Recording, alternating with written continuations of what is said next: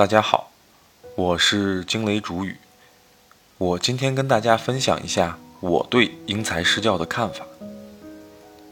因材施教这个词或者是口号，其实并不是那么新鲜了。就是在本人小时候，虽然接受的是应试教育，但是因材施教的理念就已经存在了。那么为什么这个因材施教流行了这么多年，但是大家还在追求或者追捧呢？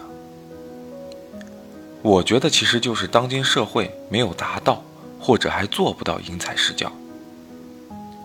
那么我们再思考一下，我们孩子目前面对的教育场景，或者能实现因材施教的场景，第一就是学校，学校生活和学习。伴随了孩子整个童年、少年时期，也是孩子成长中最重要的时期。不管是我们的课堂还是兴趣班，这些场景，是不是都是一对十几，甚至几十，就是一个老师对一群或者一个班的孩子？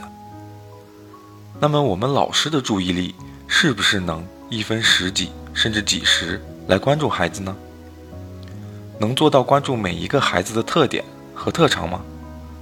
我想是不能。再者，我们目前的中考、高考，为了公平公正，试卷都是一致或者一定范围内一致的。那么，我们的学校是不是更像流水线？考试更像质检？我想，这种状态下是做不到因材施教的。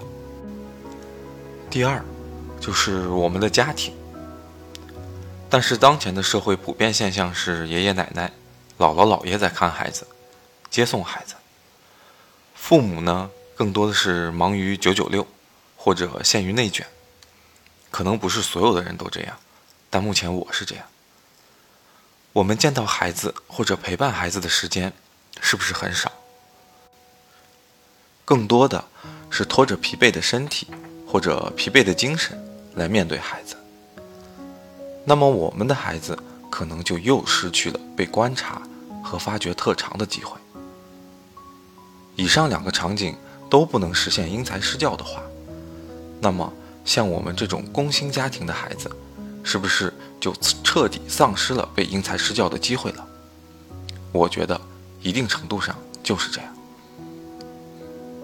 我就总结一下：学校是很多家庭在抢夺有限的教育资源。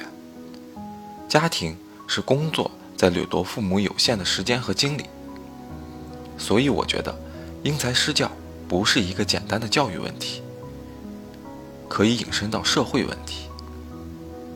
我的观点就是，祖国花园里的花不能总是千篇一律，更需要五彩斑斓。因材施教虽然有点理想化，但我们从未放弃对它的追求。就目前的社会情况来看。身为父母的我们，才是因材施教的责任人，所以多陪孩子，多发现孩子的闪光点。因材施教能不能大规模实行，有且只有，能且只能依靠身为父母的我们。好，今天就聊这么多，欢迎关注惊雷主语，我在喜马拉雅与您共同成长。